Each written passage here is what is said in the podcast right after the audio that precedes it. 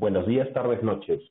A mí me conocen como Dopplet y junto con mi amigo El Caminante hablaremos de sucesos sobresalientes y misteriosos de Latinoamérica, especialmente de Perú. Hoy hablaremos sobre El Dorado y las Chincanas. ¿Qué tal, Caminante? ¿Qué tal, hermanos? Bien, vamos ahí, Dopplet, viviendo y tengo esa, esa, esa, esa ilusión de ahora sí conocer dónde está el Dorado. es complicado, pero ¿qué has escuchado acerca de estos dos temas, de El Dorado y las Chincanas? Bueno, del Dorado conozco lo que lo que anterior lo que se conoce en las películas, o sea, al menos yo pienso que la mejor referencia que alguien puede tener del Dorado es este eh, la película de Disney El Dorado, que, que aunque tiene esta mezcla de, dos culturas, de la inca y la azteca, tiene esta peculiaridad de que te muestra lo que todo europeo buscó en, su, en América, que fue un lugar de oro. Sobre todo cuando los españoles llegaron aquí tenían ese concepto, un lugar que estuviera cubierto completamente de oro. Y de las chinganas, sí, no, no, no. Me suena más a, algo que no deberías hacer, que, o a, como un verbo, como una acción de, de que la cagaste o que hiciste algo mal o un bar de mala muerte. Claro. Eh, esto y de ahí, eh, de chincana, viene justamente, me parece que la palabra que buscas es chingana. Y ahí Ajá, esa misma. Vamos a, vamos a ir a, a ese punto. Bueno, te, eh, te comento. El Paititi es también conocido como el Dorado. No se podría decir dice de esta ciudad hecha de oro es cierto o falso. En el año 2002, la expedición del explorador y periodista polaco-italiano Jacek Palkiewicz, un nombre complicado en realidad, afirma haber encontrado el dorado y confirma que la leyenda es verdad, ya que cumple con todas las características de las tantas historias que se cuentan sobre el lugar. Muchas fuentes, dime. No, no, mi, mi pregunta era como, ¿y cuáles son las características que él descubrió que, eran las, como digamos, ah, estos son requisitos que, para poder decir, sí. Ahí vamos, ahí vamos.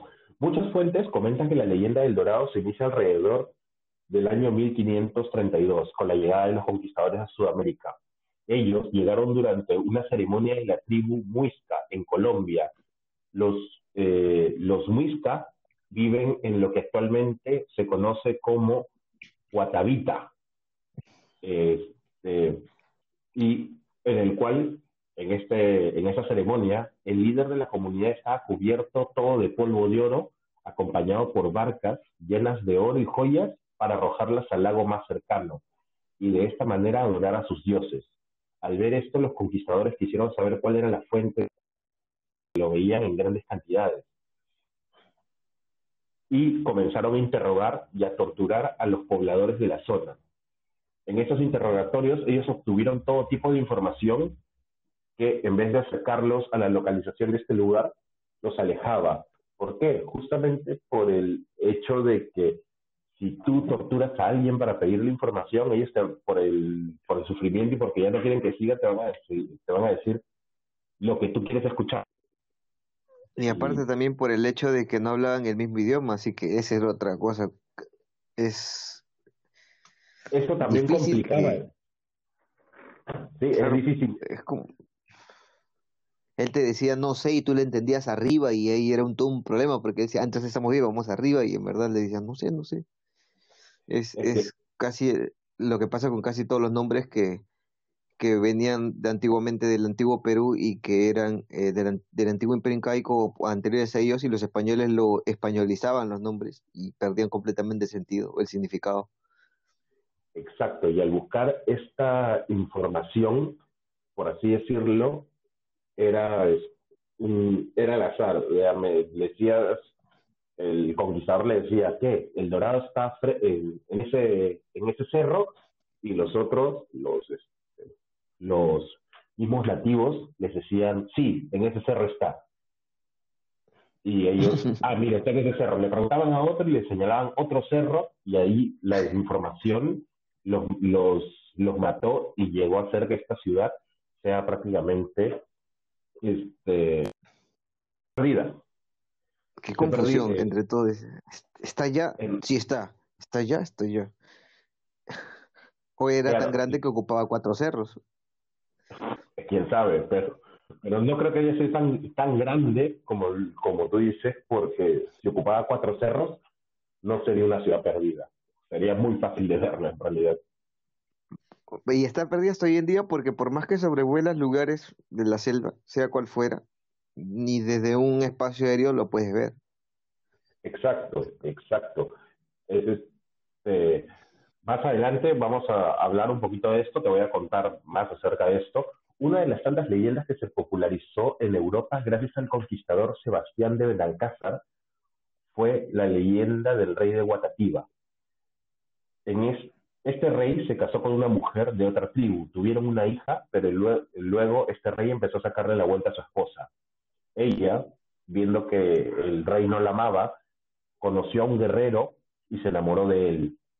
Cuando el rey se entera de esto, toda una novela. Y esto, esto va, va mejorando la situación, por así decirlo. Esto escala demasiado rápido, porque el rey, al enterarse de esto, capturó, torturó y le quitó el corazón al guerrero y se lo dio de comer a su esposa. ¡Hala! Hardcore. Sí, hardcore. Ella, al darse cuenta de que había comido parte, de su amante, corrió para tomar a su hija e irse del lugar. El rey envió sacerdotes a buscar a la esposa del rey, y estos me informaron que habían encontrado en una, que la habían encontrado en una casa debajo de la laguna sagrada de Guatativa, perdón, Guatavita, nombre complicado para, para mí. Este, y que ambas vivían felices junto a una serpiente que estaba enamorado de la madre. El rey pidió que lleven a su hija para saber si estaba bien. Al verla, se dio cuenta de que había perdido los ojos. No entiendo por qué se perdió los ojos. La, eh, la niña no se sabe qué, qué fue la causa de la pérdida de, esto, de estos ojos, pero me suena a, a muchos casos. No. no, en ningún momento dicen nada de Sofía, pero me suena mucho a cuando el hijo está metido dentro, entre la pelea de los padres y que el hijo termina siendo dañado de ya sea leve o, o grave, pero justamente ella fue víctima de esta, de esta pelea. Sintámonos orgullosos. Hoy en día ya no pierden ojos, pierden solamente autoestima y daños, daños irreparables mentales con traumas, pero no los ojos. A pesar de eso, pueden ver nuestros niños. No sé, no sé, qué tan bueno o malo sea eso. Pero bueno, continúo. El rey perdonó a su esposa y le prometió que ah. le daría, que le daría ofrendas. La esposa terminó convirtiéndose, la esposa terminó convirtiéndose en la diosa tutelar de la laguna, la cual aparecía en forma de serpiente bajo la luna llena para reclamar el oro y las joyas que le habían prometido. Es decir, esta, esta señora, esta, esta chica, llegó a tener, eh, llegó a convertirse en la diosa de la laguna sagrada de Guatavita. Es, es, es algo extraño. O sea, el hombre le engaña, la mujer, la mujer le devuelve el engaño, el hombre en castigo mata al, al amante. Y luego este, la chica se va al, lago, se enamora de una serpiente que no implica zoofilia, la niña pierde los ojos y la señora, la chica se vuelve una la diosa tutelar, ¿cierto? Hasta ahí estamos bien. Hasta ahí estamos bien, sí. Ya. O sea, tenemos dos cachudos dos padres desentendidos de una hija que no tiene ojos, para mí sigue siendo zoofilia que una serpiente se haya enamorado de una mujer, y un asesinato en primer grado con comida de corazón al anticucho. Sí, básicamente, pero era el rey. Y... Ah, bueno, desde esa época el, el pesa. Cuando, cuando tienes poder, todo se puede. anticucho guerrero. o anticucho diamante. rico, rico. Pero bueno, todo esto que te cuento es eh, de, en Colombia, todo esto ocurre en Colombia. Ya regresando un poquito al Perú, durante, eh, durante el rescate de Atahualpa, Pizarro acepta la oferta del Inca para pagar su rescate, llenando una habitación de oro hasta donde llegase su mano extendida. Desde todo el imperio incaico comenzaron a llegar montañas de oro para llenar la habitación, pero también se escuchaban rumores que parte de la familia imperial estaba oculta en una ciudad misteriosa llamada Paititi. Por otro lado, muchos cronistas hablan sobre una gran cantidad de llamas cargadas de oro y joyas yendo hacia el este del Cusco, llevadas por la mismísima Coya, la esposa del Inca. Aunque la leyenda del Dorado en el Perú gira en torno al mito de Incari, que después de fundar dos ciudades, se retiró a, descansar en la selva, en un lugar conocido como Paititi. Justo ya aquí regresamos al Perú y aquí eh, ya comenzamos a escuchar pistas sobre este dorado, o como se conocía aquí, el Paititi. Eh, esta ciudad llena de oro que iba, iba a dar muchos tesoros a, quien lo encontrase, y Pizarro, el protagonista de, toda la conquista, se llega a enterar de este, de este lugar. Ahora, eh, por lo que la información que, que diste se encuentra al, al este, ¿cierto? Al este del Cusco, claro. Eso es una Puerto Maldonado, así como selva. Claro, es selva. Justo es una es, eh, es, es, selva aquí en el interior de, del país. Y ahí es donde, como te digo, ahí es este, donde comienzan a todo, empieza a cuadrar según la investigación del, del explorador polaco italiano. Ahí estas, todas estas pistas, un lugar lleno de oro, un lugar donde se encontraba este, donde se encontraba la familia real, un lugar bajo el mar o en un lago, perdón, en un lago, bajo, este, el agua. Bajo, el, agua, ya tenía este, tenía justamente todos los datos que concordaban con todas las leyendas que habían que habían, este, que habían escuchado. El gran problema de la noticia, porque era una noticia, y me, justamente me llamó la atención y la, y la quería comentar aquí, y la pongo de introducción, porque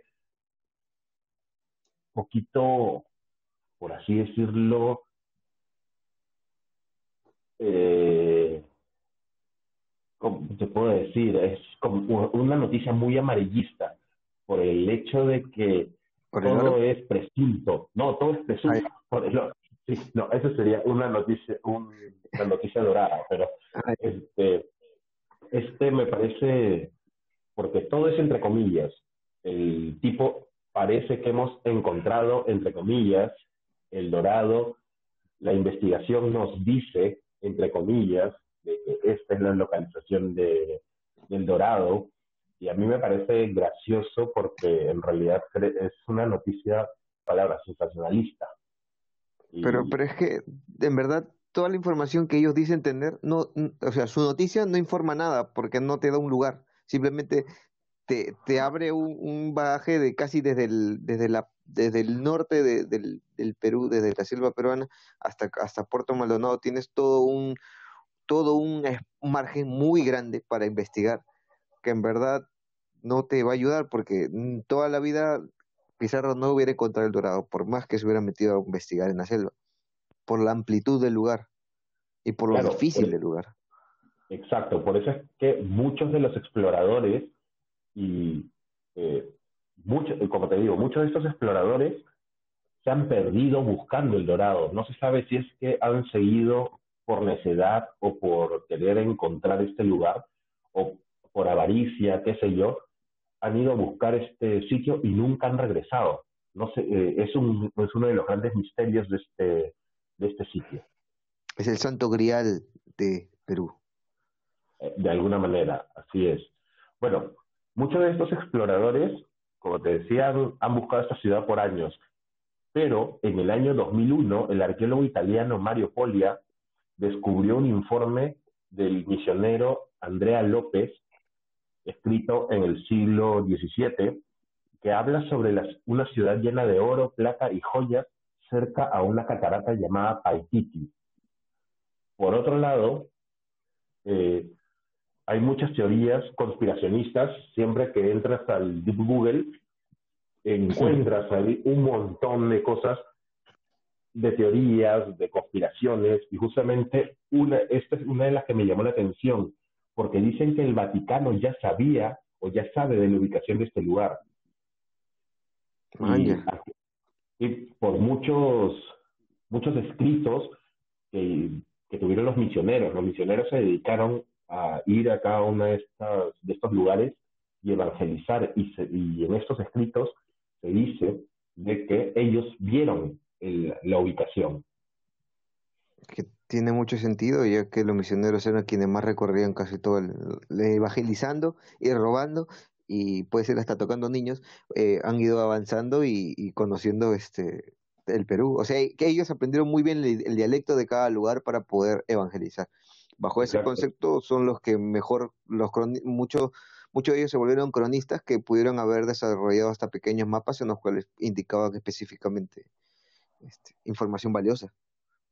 En realidad sí, y ellos se llegaron a compenetrar tanto que ya eran parte de, en ciertas ocasiones, eran parte de la misma, de la misma comunidad y obviamente que contarles sus secretos también iba, iba a pasar en algún momento. Pero, como te digo, ellos llegaron a ver el dorado, no te, o es lo que ellos creen. Creen. claro, porque este mito, especialmente el del, el del rey, el del rey de Guatavita, fue muy, muy popular en, en Europa. Habían muchos conquistadores que venían justamente a Perú o a Sudamérica buscando esta ciudad. Ah, qué pavos. Eh, teniendo, bueno, ya de por sí España tenía tanta riqueza que, que habían sacado de acá y es más por el hambre de más que el hecho de conocer. Es que creo que es reconocer, reconocimiento en busca de gloria y en busca de oro. Claro, es que es riqueza y riqueza y poder, básicamente, es avaricia. Lo que los motivaba a la gran mayoría en venir hasta acá era este esta avaricia. Si no te morías en el camino. Otro dato curioso es que era lo que a lo que venían en realidad, o encontrar poder o morir en el intento. Qué, románticos. Sí. Actualmente, según las pistas encontradas a través de los años, llevan a los exploradores a una zona en Madre de Dios, donde se desarrolla la tala de árboles y la minería ilegal. Así que es más complicado todavía encontrar el dorado. Bueno. Porque si es que llegas a, llegas a, uno de los asentamientos de ilegales, te matan. No creo que te dejen no, no, no creo que salgas con vida. Así que es esto complica más la situación del, del descubrimiento de esta, de esta ciudadela. Aparte que es muy probable que donde talen árboles eh, este, hagan coca y eso lo hace mucho más complicado todavía. Claro, sí, en realidad sí. Y y sí, pues hay todo un mito alrededor de, esta ciudad, como te digo, solo es un, breve resumen de lo que, de toda la información que, he podido encontrar, pero nos da muchas pistas de que es más difícil encontrarlo que, en realidad saber cuál es su, ubicación por todos esos factores. Sale ilegal, después es en la selva todas las pistas que, dijeron. Por eso regreso al hecho de, esta, esta noticia sensacionalista, la cual nos dice que nos dice que presuntamente se ha encontrado, pero pero como te digo es una noticia de, del 2002. Ya pasaron 18 años y no hay confirmación de absolutamente nada para los fanáticos de los Simpsons es mucho más fácil de que Nelson encuentre a su papá a que nosotros encontremos el encontremos el dorado. sí. Que su papá vuelva. Es, es bastante, bastante complicado encontrar esta ciudad. justamente por el simple hecho de que se le conoce como la ciudad perdida de los incas. Los incas nos han demostrado que cuando querían hacer algo, lo hacían bien. Y si querían tener una ciudad perdida, Está bien perdida. perdida exactamente, hasta ahora. No podemos encontrar. ¿Sabes que hay una película, Anaconda creo que era, en la que salía este de Dwayne Johnson, que hacían también referencia al Dorado? Es que justamente, si te das cuenta, esta sí hacen referencia al Dorado porque en, gracias al mito de, de Guatavita hay una serpiente gigante. Ah, claro. La que se mata, la que se mata un tío que era del que los había llevado. Y se lo trae. Claro, es, claro, Anaconda es una, es una película donde el protagonista es una serpiente gigante, una anaconda gigante. No. Y justamente, sí, imagínate, por eso lleva el nombre, creo yo. Esa era la idea del director. Estamos spoileando. Disculpe, gente que no ha visto esta película, ya los spoileé.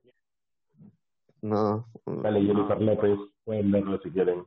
Sí, vale la pena todavía.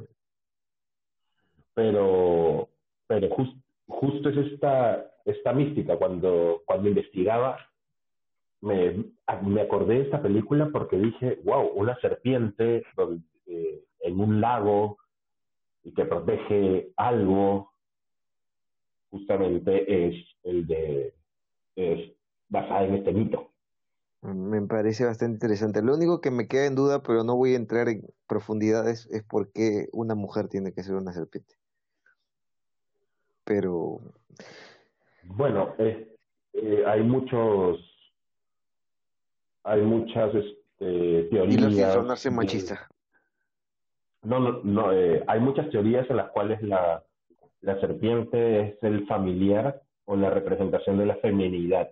Así que por eso es, este, es una representación de forma de serpiente. No solo, se, no solo ocurrió aquí, sino también en otros, en otros lugares. Y a diferencia de como lo vemos actualmente, gracias a ciertos textos religiosos, la, la serpiente no significa maldad, sino se, se, significa enseñanza en algunas, en algunas religiones.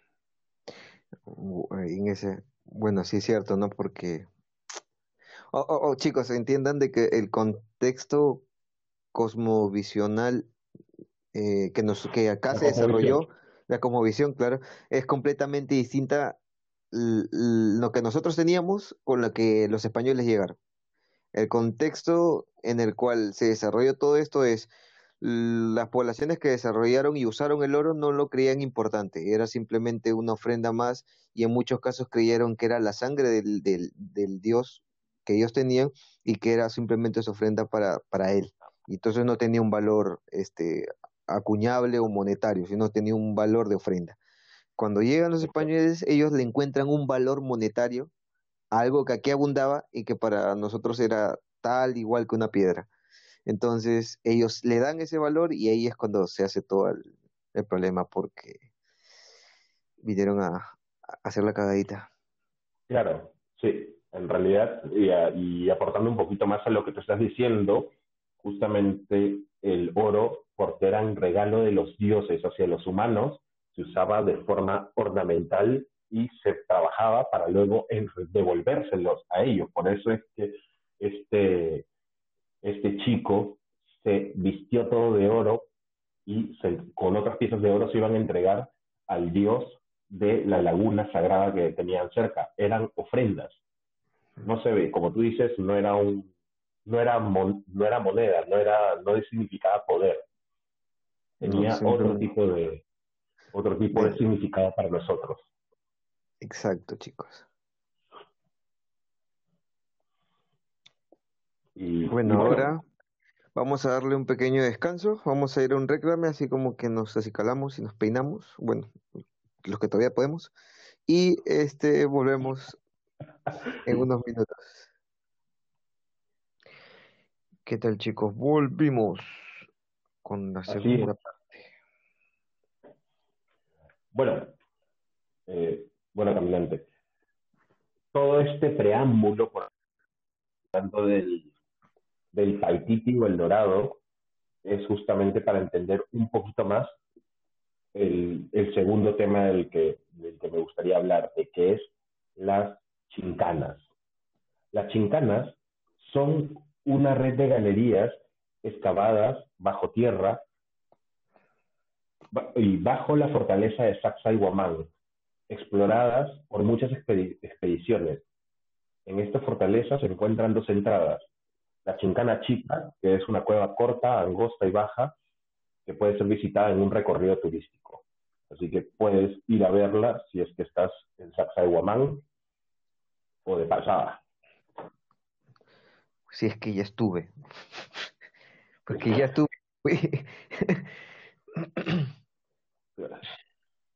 Pero la chincana grande es la que a mí me llama más la atención, por todos los mitos que se encuentran a su alrededor.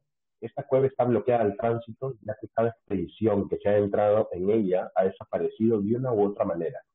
Existen, existe una historia que ha pasado tanto de boca en boca que algunos detalles varían dependiendo del narrador, pero en esencia son, eh, eran dos, dos, eh, dos exploradores, ya sean limeños, americanos o estadounidenses y, o europeos, que estaban bien equipados para, eh, con todo lo que necesitaban para la exploración, entraron a esta cueva para confirmar lo que decían los mitos. Estas cuevas llevan, eh, estas cuevas se dice que llevan al inframundo o al Gran Paititi, donde se encuentran los últimos descendientes de los incas. Estas, estos exploradores se perdieron durante muchos meses, durante, eh, eh, si estuvieran perdidos por mucho, mucho tiempo. Tiempo después, en la iglesia de Santo Domingo, donde se encuentra el Coricancha actualmente, se celebraba la misa y se escucharon golpeteos provenientes de una pared que se, que se acababa de levantar. Al tumbar el muro para saber de dónde provenía este sonido, encontraron la entrada de una cueva y dentro de ella a un anciano muy desaliñado con un choclo de oro en la mano. Después de días, el anciano falleció, pero muchos de ellos afirman que este era uno de los dos exploradores que habían entrado a la chincana. Es decir, una dimensión desconocida. Claro, porque este, este tipo entró en sus 30 años y meses después apareció tan, pero tan viejo que no aguantó y falleció.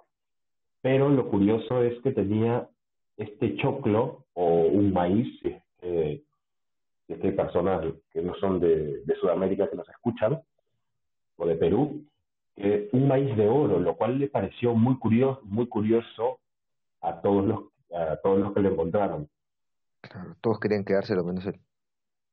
Es muy probable, es muy probable. Y este no es el, no es el único caso registrado, por así, decir, por así decirlo. Existen registros donde se encuentran que gracias a las trampas naturales o artificiales de las mismas cuevas y a las experiencias vividas en esta red, muchos exploradores han perdido la cordura y, sin que, y, y ninguno quiere hablar de la experiencia que han tenido en aquellas cuevas. Pero es que pasa algo muy interesante. Tú estás hablando de que o te vas al inframundo o llegas al Waititi. Entonces, o es, al, Paititi, perdón. O te mueres, literalmente te mueres, o, o llegas al, al, al, lugar donde tenías que, donde tú pensabas llegar. O sea, tienes estas dos bifurcaciones. Puede ser de que de los dos chicos que hayan salido, uno se haya ido a la mano derecha y otro a la izquierda, y fue solamente uno de los dos el que regresó, que es el que regresó con la mazorca. Exacto. Es, eh, es bastante complicado poder decir eh, decir qué es lo que ocurre dentro de estas cuevas. Muchos de los exploradores dicen de que se llega a un, a un lugar en forma de X, de donde hay cuatro caminos, contando por el que tú llegas, pero a la hora de volver parece que todo esto cambia, no se sabe por qué. Y también eh, aclarando esto de, o dándole una idea mientras investigaba acerca de esto del el Paititi y cuando mencionaron el inframundo, no me parecería descabellado de que el Gran Paititi sea el inframundo.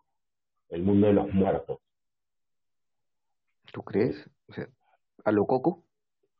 No, eh, una cosa parecida, por así eh, se podría decir, porque porque se dice que los últimos descendientes de la familia real incaica viven ahí. Es decir, este, ¿cómo es que, con, esto, con, con esto no nos referimos a los mamani, a los de apellidos autóctonos, nos referimos a personas que tenían, no tenían apellido, que usaban un nombre que pertenecía a la realeza como tal.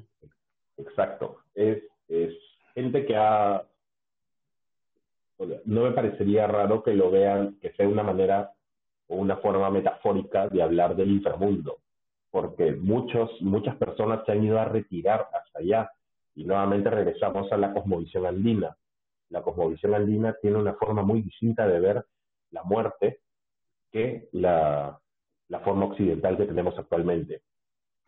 Ellos no le tenían miedo a muerte. Es que va desde el mismo punto en que ellos no creían de que la muerte era el final, como católicamente nosotros tenemos el concepto. Ellos creían de que morir era simplemente dar un paso más en el cual ibas a seguir trabajando como lo hacías en esta vida. Simplemente era trabajar, mm, digamos, a otro nivel más cercano al Dios. Por eso te enterraban con con, con, tus objetos con el que trabajar. Si eres pecador, con red y tu, y tu cosas para pescar. Si eras obrero, de la misma manera.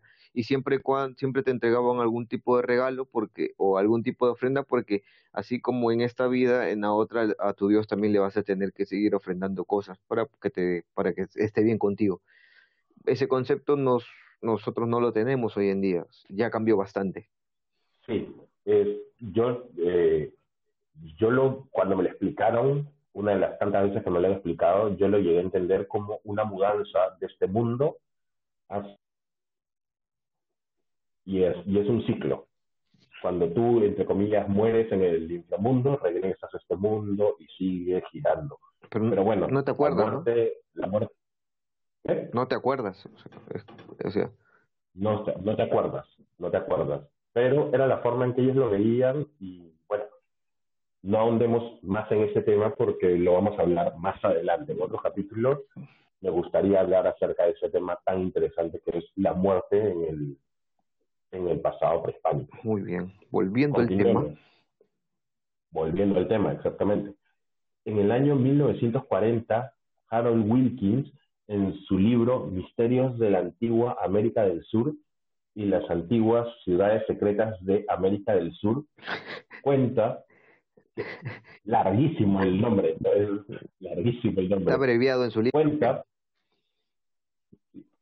que esta no, no es, eh, esta es una red de, de cuevas que no solo se limita a Perú, sino que conecta todos los sitios arqueológicos que se encuentran en Sudamérica. Es decir, hay muchísimos, muchísimas cuevas con este tipo de, con este tipo de misticismo alrededor de todo el continente.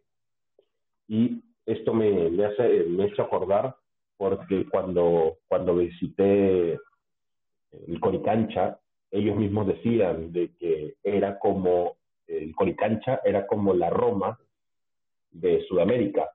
Todas las civilizaciones o todos los caminos, de alguna manera, llegaban al Coricancha, que la traducción es el campo de oro, si no me equivoco el quechua. Y eso lo hace bastante, bastante interesante porque ya no solo nos limitamos a hablar de Perú, sino estamos hablando de una red mucho más grande.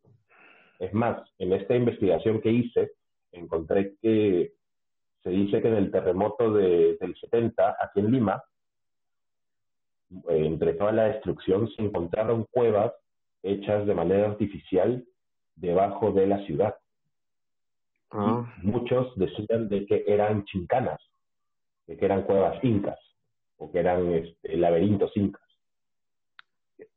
Ojo que esto también se puede interpretar muchas veces con los laberintos que hicieron los que se encuentran eh, como criptas en las iglesias, que son también este, túneles subterráneos, pero que tienen otro fin completamente distinto. En este caso, esos túneles eran de entierro para sepultar a personas que, que habían pagado dinero para poder ser sepultadas dentro de la iglesia. A comparación de estos, de estos, de estos ductos a los que tú te estás refiriendo, son este, puentes de conexión subterráneos que permitían, o sea, hoy día tú podías estar en Lima y pasado mañana podías caminar por un túnel X y podías salir, no sé, en Puno. Y este, y aparte que si es tan extenso como dices, eh, te ahorraría un montón de tiempo. Eh, básicamente es, es un, eh, ir en línea recta, no sé exactamente, imagino, y llegar hacia el otro lado en menos tiempo, en menos días o en menos horas de lo que tú esperabas. Y eso ya está, está bastante bueno. En realidad sí. Y también hay que aclarar de que se necesitaba saber cuál era el camino que debías tomar. Era alguien que, que debió haber sido un experto. Y cuando leía esto, recordaba también a los, a estos, este, a los disquecarteros incaicos. ¿Chasquis? Los, ¿Los chasquis? Exactamente, los chasquis. Sí, que imagínate teniendo una cueva, un, un sistema de, cuevas subterráneas, hubiera sido el trabajo mucho más fácil para ellos, de llegar de un punto al otro. Claro, o sea, los caminos de, los caminos del Inca, o sea, pero entonces los tambos, y no me refiero a las tienditas de hoy en día, sino a los tambos, a los puntos de descanso de, de los chasquis, podrían haber sido simplemente, este, es decir, tú salías de la cueva y llegabas a un tambo a descansar, si es que conocías el camino. E, e, y, el camino del Inca en verdad era un camino para una cantidad de, de, gente mucho mayor, porque el Inca no iba solo, siempre iba con un séquito grande. El camino del Inca era como tal un camino para el Inca y su séquito, y los chasques sí pudieron haber usado estos túneles para poder correrlos, porque se les era mucho más fácil. Y valga la verdad es, eh, la población de esa época sin agravar a nadie, era pareciera que fueron mucho más inteligentes en el concepto de comunicaciones y de vivir en una sociedad? Es que en realidad hay que, hay que tener en cuenta, justamente con lo que tú dices, de que nosotros pues, nos, han, nos han mostrado un aspecto salvaje, por así decirlo, de, de estas culturas, mal llamadas culturas, valga decir, porque en realidad eran civilizaciones, tenían tecnología, tenían mucho, mucho conocimiento y llegaron a hacer cosas que hasta ahora la ciencia no, no, puede explicar. Sí, y es bastante, bastante curioso, como decía, como te decía anteriormente, los incas si querían, se nota que los incas si querían hacer algo y las, y las civilizaciones prehispánicas si, si querían hacer algo, lo hacían bien y bastante bien. Los incas podían dominar el mundo, pero no lo hicieron porque son buena onda. no sé qué tan buena onda habían sido, porque hay historias e historias, pero, pero quién sabe. Continuamos. Eh, estos mitos, a pesar de perdurar hasta el día de hoy, también se iniciaron durante la conquista. Otra de las innumerables pistas para llegar al Paititi, como les comenté antes, eh, bueno, como les digo, era una de las tantas pistas para llegar al Paititi cronistas muy reconocidos hablan sobre estas cuevas desde el siglo XVII, como Garcilaso de la Vega y Felipe Guamán Poma de, Ayala. Es más, y, estamos hablando de, personajes, no de, no de, este, de Pepito ni de, Juanito, estamos hablando de cronistas, Garcilaso de la Vega y Guamán Poma de Ayala. Por ejemplo, Garcilaso cuenta que él jugaba con niños de su edad cuando él era pequeño, entrando a estas cuevas, pero solo hasta donde llegaba el sol, porque vio a muchas personas que tenían internarse en estas, en estas cuevas. Ellos, él vio de pequeño que hasta los más valerosos tenían, arrugaban a la hora de querer entrar a, la cueva por el, por el hecho de que sabían todos este, estos mitos y, y, decían que no iban a, que no, no volvía la gente. Por otro lado, Guamán Poma de Ayala, en sus viajes, descubrió historias sobre las cuevas por todo el virreinato del Perú. Pero ambos y los lugareños hablaban de esta red de cuevas con el respeto que, debían porque sabían el significado de chincana, laberinto o lugar donde uno se pierde. Ahí regresamos a lo que tú decías, chincana, chingana, lugar donde uno se pierde. Por eso es que los barcos se les llama de esta manera. Ojo que ahora el, el, contexto, el contexto es distinto. En uno te pierdes porque ingresas sin conocer, te pierdes. En el otro ingresas y es el alcohol quien te hace perder. Bueno, el, motivo, el motivo que sea, vas a perderte. sí, es cierto. Bendito sea ese alcohol. Bendito este, y es bastante, bastante interesante para mí y no sé para ti, pero, pero me pareció muy interesante tener un sistema de cuevas, el cual hasta ahora no se puede investigar y también es un portal hacia, hacia, esto, hacia el Dorado o el, o el Gran Paititi. En esta investigación, como te decía, que hice, decía también que hasta el día de hoy se hacen rituales en los cuales eh, chamanes o líderes de ciertas, de ciertas tribus que existen hasta el día de hoy, o, ciertas comunidades, eh, son elegidos por la Pachamama y ellos se internan en, este, en estas cuevas. Tengo una, una, una duda, no una duda, sino me estoy intentando proyectar el hecho de que eh, yo sé que es una teoría bastante jada de los pelos, pero yo sé que también mucha gente lo cree, pero puede entrar a, esta, a esta teoría del, de la tierra hueca. Y es un conjunto de túneles que te llevan hacia, hacia el, hacia el Waititi que está bajo tierra. Es, es como, eh, ya, chicos, si no entienden bien, es como la era del hielo cuando este, se meten dentro de otros, dentro de otro, este, de otro mundo, por así llamarlo, donde encuentran Scarf, el tuerto, ya. Es igualito, es, es, simplemente entraron bajo tierra, comenzaron a caminar en un túnel y en un momento se quebró y cayeron en, en, otra realidad, en otro mundo en el cual eh, este, el concepto de, de todo lo que ellos conocían era completamente distinto. Estoy así como que sin drogas estoy intentando imaginarme esto para darle un sentido para darle un sentido al hecho de que tú no puedas regresar porque te estás yendo y ya no y ya no hay o sea no hay vuelta atrás y el chico que regresó eh, habían ido dos regresó uno y el concepto de tiempo es completamente distinto porque lo que consideraste meses tú, para él fueron años. Fueron un envejecimiento bastante, bastante progresivo y agresivo, en el cual él tres, cuatro meses tendría de 30 a 60, 70 años y no, o sea, tampoco no creo que haya explicado mucho por la impresión o el show o lo que haya vivido, pero, o sea, te, te, te hace imaginarte muchas cosas. Sí, en realidad te hace, te hace pensar muchísimo y regresamos al, al hecho de la avaricia. La gente al pensar o al, o al creer que estas, estas chincanas te llevan al dorado, hace que la gente ingrese a ver, a probar suerte. Pero también, justamente regresando al tema este del, del inframundo, me parece muy interesante porque en otras religiones y en otras eh, en otras culturas, muchas, eh, muchas veces se tomaba el hecho de morir como meterte a una cueva tan oscura donde perdías todos los sentidos. Y cuando ya pierdes todos los sentidos, es como, es como morir. Y la resurrección era después de unos cuantos días y salir de esta cueva y decir, bueno, soy otra persona, porque te hace interiorizar muchísimo. Y es más como el hecho de meditar. Es, que en realidad en, un, en una cueva donde pierdes oído, vista, tacto, olfato hasta en algunas ocasiones, es que te queda más que pensar en algo.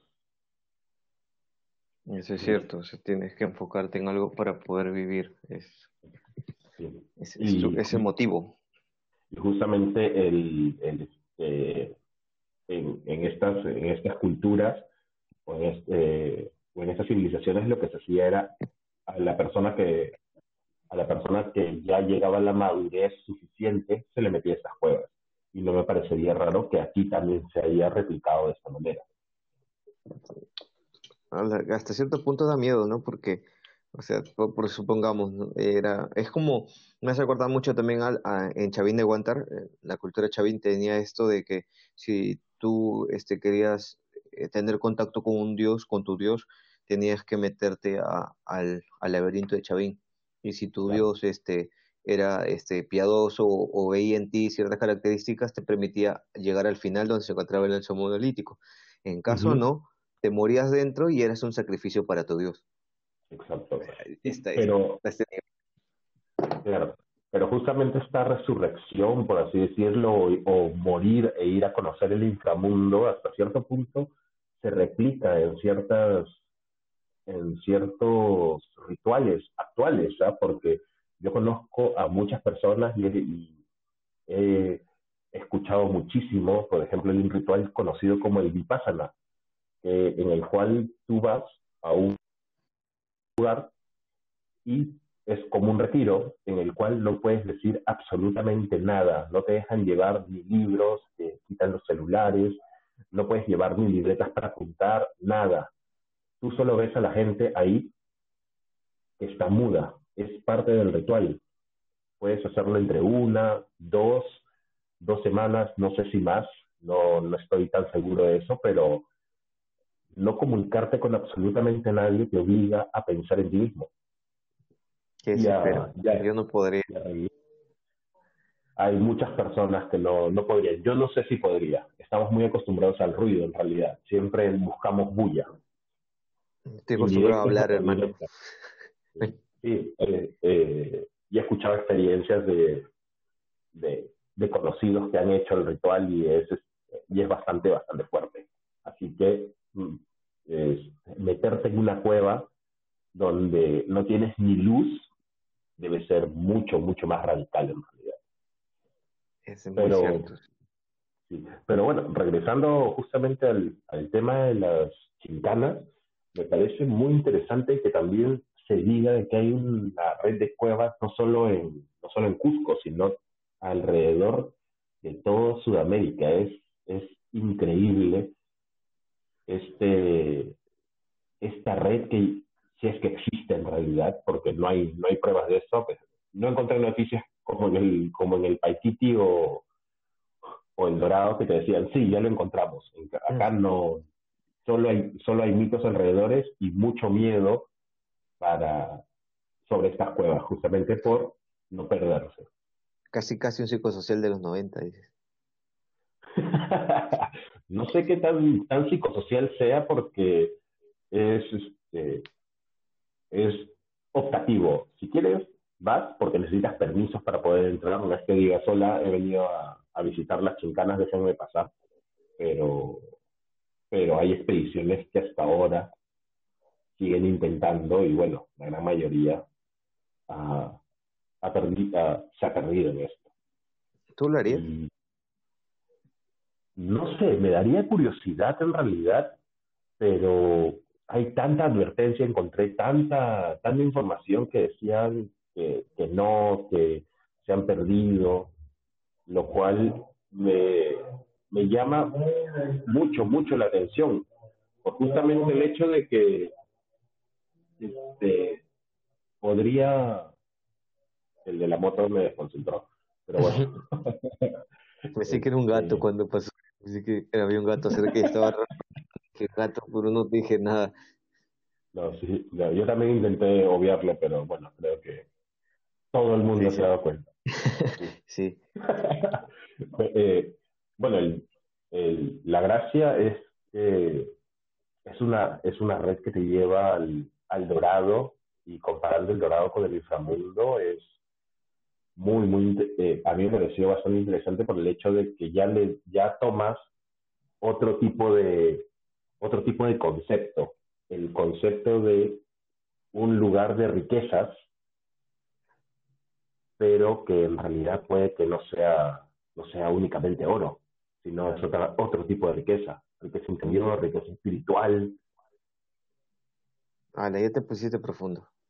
Sí, ya me puse, me puse profundo, sí, pero me, en la investigación me, me, me, daba la sensación de esto y contando la, la avaricia, porque hay otro tema que, que no, hay, perdón, otro, otro dato que no, no dije con lo del dorado, que en realidad el nombre de El Dorado se, eh, va, va cambiando a través del tiempo, o eso es lo que dicen los, los investigadores, porque en realidad no era El Dorado, sino el indio dorado, justamente recordando este, este mito de, del pata pintado todo, o espolvoreado todo con, con, polvo dorado.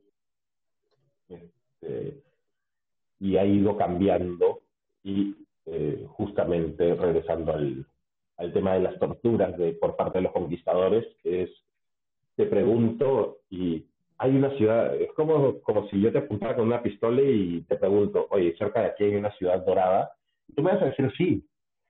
¿Hay una ciudad de oro? Sí, sí. Tú me vas a decir sin, sin ningún problema por... Claro. Pero, pero bueno, mi conclusión de todo este de todo este tema en realidad es que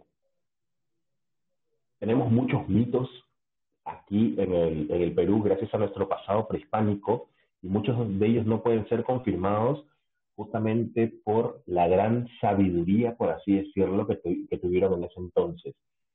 Como decíamos antes, si es que ellos querían construir una ciudad perdida, iba a estar perdida. Y si querían encontrar una, y si querían construir una red de cuevas las cuales solo ellos pudieran utilizar, lo podían hacer sin ningún problema. Eso es cierto.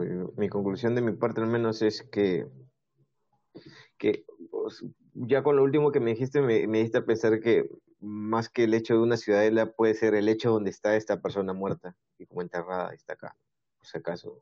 Y es a ver si la encuentras. Eh, que este, los, digamos que eh, también puede ser que muchas de las traducciones del idioma original al español hayan sufrido tales transformaciones que ni siquiera quieran decir lo que, que originalmente querían dar a entender en, el nombre y pueden haber imaginado X cosas. Y que los españoles, eh, o sea, con la intención con la que vinieron aquí los españoles de esa época, eh, venían con esta idea de, de, un lugar lleno de oro que al final no lo encontraron por eh, distintos motivos, pero que a la, a, la, a la par de no encontrar este lugar, encontraron otras cosas que, que creo que de alguna forma los, los enriquecieron. El hecho de, de, por ejemplo, Pizarro llegó acá buscando el dorado y encontró una civilización que ya funcionaba como tal, que tenía todo ya, todo lo necesario para poder funcionar y que lo único que tuvo fue cortarle la cabeza, eh, literalmente, para poder él este, a, sentirse dueño de todo, de, de todo un territorio ya de alguna forma manejado. Mm, me parece bastante interesante. a mí me gustaría, pero, o sea, la curiosidad siempre te va a ganar y, a mí me, me gana y estoy seguro que me gustaría hacerlo. Pero no estoy listo. No, físicamente ni emocionalmente estoy listo para, para conocer el dorado. Entonces, este, el, el, como diríamos, el maricón que hay en mí adentro dice, no lo hagas y eh, por esta vez le voy a hacer caso y me voy a quedar este. en mi casa, Prefiero probar otras cosas que me hagan. Claro, mm, creo que hasta la ayahuasca me parece mucho más tranquilo que, que meterme en una cueva sin, sin saber si voy a volver. A ver a dónde llega. Mental, bueno, pero es mentalmente, a dónde llego. En cambio, en la cueva es a dónde llego físicamente y sabiendo de que no voy a volver. Bueno, chicos, espero que les haya gustado este capítulo. Espero que lo sigan escuchando y también compartan, comenten, díganos sus opiniones acerca de este tema, los temas, eh, los temas anteriores, los temas que, vayan a venir y síganos por redes sociales, estamos en Instagram actualmente. Como Exhumando el Pasado, así nos encuentran. Eh, nos dan, nos siguen, mm, pueden enviarnos mensajes, vamos a responder. Cualquiera, tanto Dopplet como yo, podemos responder. Obviamente que cuando respondamos te voy abajo te voy a poner entre paréntesis quién te está respondiendo. Si soy yo, el caminante. Si es doble, te pondrá doble. Así ya sabrás con quién de los dos estás interactuando. Que, eh, que sería bastante bueno, así nos das tus opiniones, si algún, si alguno te quedó claro, también nos puedes, este, nos puedes eh, escribir. Y con nosotros será hasta la próxima, hasta el próximo podcast. Nos vemos. Cuídense y gracias por escucharnos.